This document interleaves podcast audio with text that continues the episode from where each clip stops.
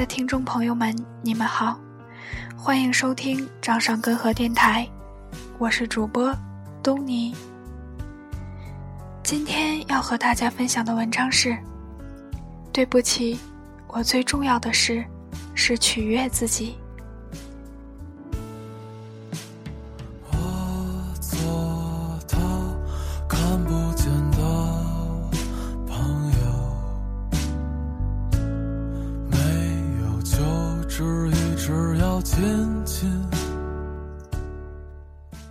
我这个人最大的优点和最大的缺点，都是很爱自己。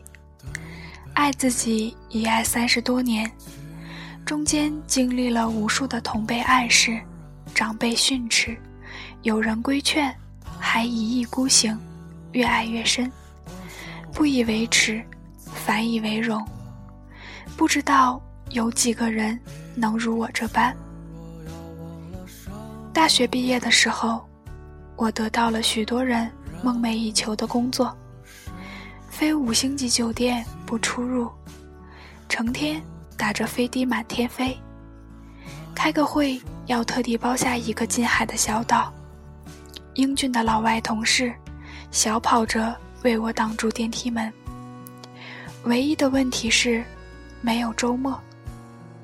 作为一个新人，我没办法控制任何事的流程和节奏，以至于每个在我上一个节点的人，都在周五下班前将任务移交给我，而每个在我下一个节点的人，都期待在周一上班时看到我已经完成的工作。这样过了一年半，情况没有改善，我向上司提出辞职。上司是一个在英国长大的香港人，非常英俊。他们普遍英俊，因为一丝不苟的健身及衣饰。他站起来，扭了扭脖子，不经意露出三件套的西装背带，然后又坐下来，从办公桌对面盯牢我，双手捂住嘴巴，只露出毫无表情的眼睛。让我想起张爱玲《金锁记》里的描述，那眼珠却是水仙花缸底的黑石子，上面汪着水，下面冷冷的没有表情。他说：“你要想清楚，你有更好的机会。”我回答：“没有。”他挑了挑眉毛，重复了一遍：“你要想清楚。”我很感激我的前上司，这已经是他所能做出的最真诚的挽留。于是，我也真诚地说了一句事先没准备说的话：我需要一份有周末的工作。不管他理解还是不理解，我离开了。为了可以睡懒觉、发呆的周末，离开一份梦寐以求的工作，我不光是爱自己。简直是纵容自己。当然，后来我找到新的工作，不过宠溺自己始终没变。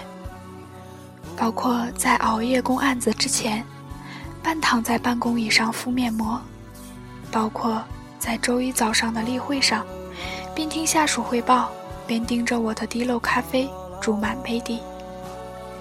但我有一个优点，我很公平。我不仅爱自己，而且怂恿周围的人多爱自己一些。于是，在我的团队里，你会看到穿着绣花鞋和睡裤来上班的人。我给他们的口号是：工作上能做到一百分，绝不允许苟且在九十九分；但是在能偷懒的时候，绝不放弃任何一个宠爱自己的机会。我还鼓励多年性格不合的父母离了婚，让他们去寻找各自的幸福。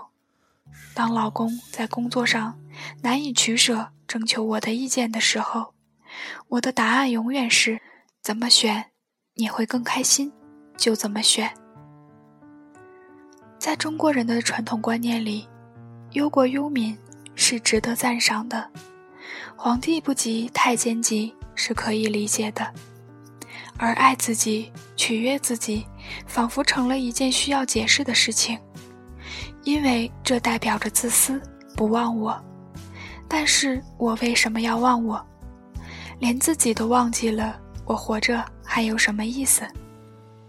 上帝保佑，在我生活的这个时代，人们不再将之称之为自私，而是开始称之为自我。当我的女儿长大时，如果她还能听到雷锋这个名字，如果她问我雷锋为什么要去帮助那么多的人，我想我不会回答他为人民服务，我的答案将会是，因为这样做能让他自己开心。亲爱的宝贝，你一定要让自己活得开心，这才是你来到这个世界上最重要的使命。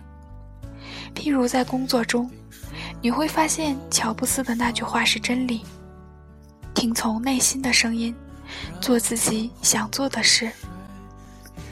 因为从长远来看，只有这样的选择，才能真正的让你身心合一，让你的工作不仅仅是一份工作，而成为一份事业。任何扭曲自己的工作选择，最后不是以庸碌无为而收场。就是在走了一大半之后，还要付出从头开始的代价。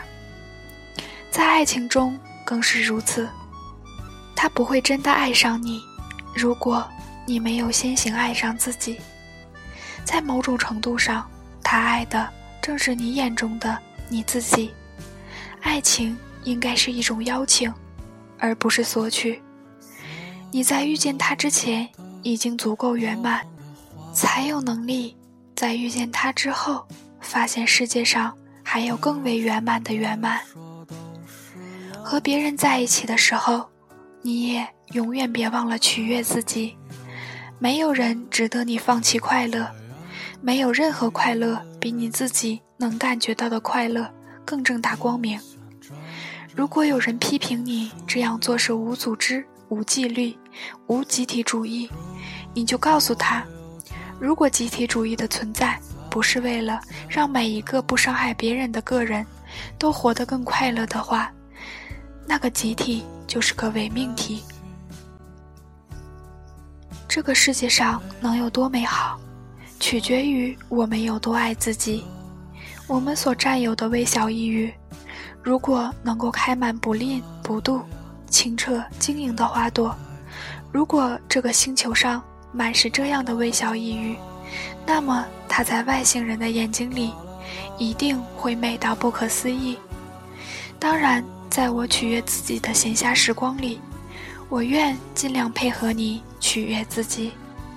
我真诚的希望你在这个孤独的星球上住得开心。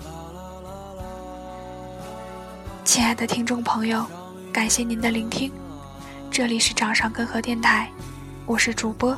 东尼，期待下周一和您的相见。